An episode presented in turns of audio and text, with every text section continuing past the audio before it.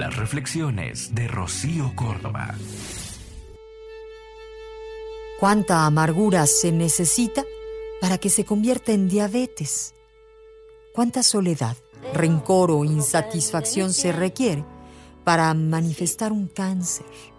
¿Cuánta ira se precisa para que se convierta en gastritis? ¿Cuántas emociones no digeridas necesitas para que se conviertan en problemas estomacales? ¿Cuántas palabras no dichas, guardadas, te has callado para que se transformen en problemas en tu garganta o tiroides? Mi piel en silencio grita, sácame de aquí. ¿Cuántas insatisfacciones son necesarias para que se originen las infecciones?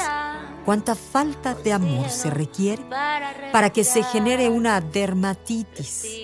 ¿Y cuál será la dosis de abandono para la obesidad? Respirar esta ausencia de mí.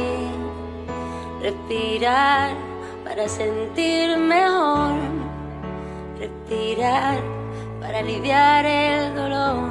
Toda emoción o sentimiento mal canalizado causa una enfermedad y despierta un patrón repetitivo emocional ancestral dormido.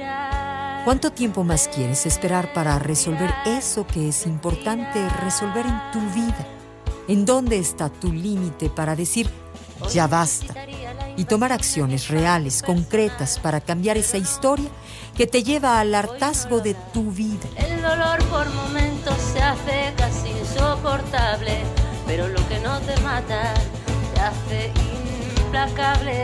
Porque sabes que esas situaciones no cambiarán solas. Pero si te vas dando cuenta que con el tiempo van empeorando, atrévete a realizar el cambio que necesitas, que te permita cambiar esa percepción que hasta ahora tienes y puedes fluir como el agua viva y recuperar la chispa de vida que está dentro de ti. No dejes pasar más tiempo para vivir la vida que te mereces.